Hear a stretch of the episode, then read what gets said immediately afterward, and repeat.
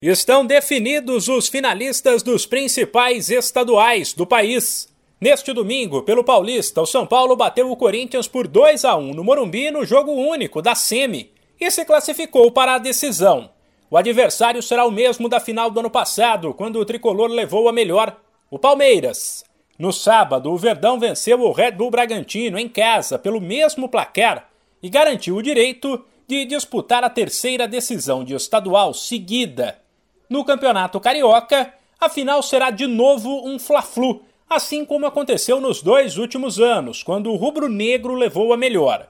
O tricolor poderia perder para o Botafogo por um gol no duelo de volta da semifinal, que estaria na decisão. E foi o que aconteceu. Placar final glorioso 2 a 1, resultado que classificou o Flu. Sem esquecer que o Flamengo já tinha eliminado o Vasco na semana passada e garantido vaga na decisão.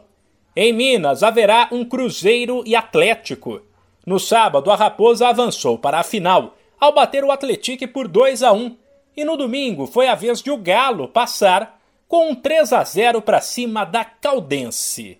Detalhe: a final do Mineiro é em jogo único e pode ser o último clássico entre os rivais no ano.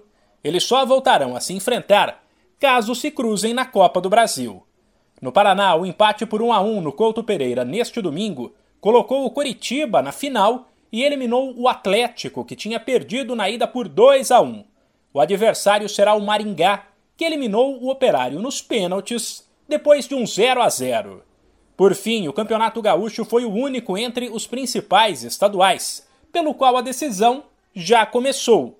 O Grêmio bateu o Ipiranga por 1 a 0 fora de casa sábado no primeiro duelo da final e jogará pelo empate no próximo sábado em Porto Alegre.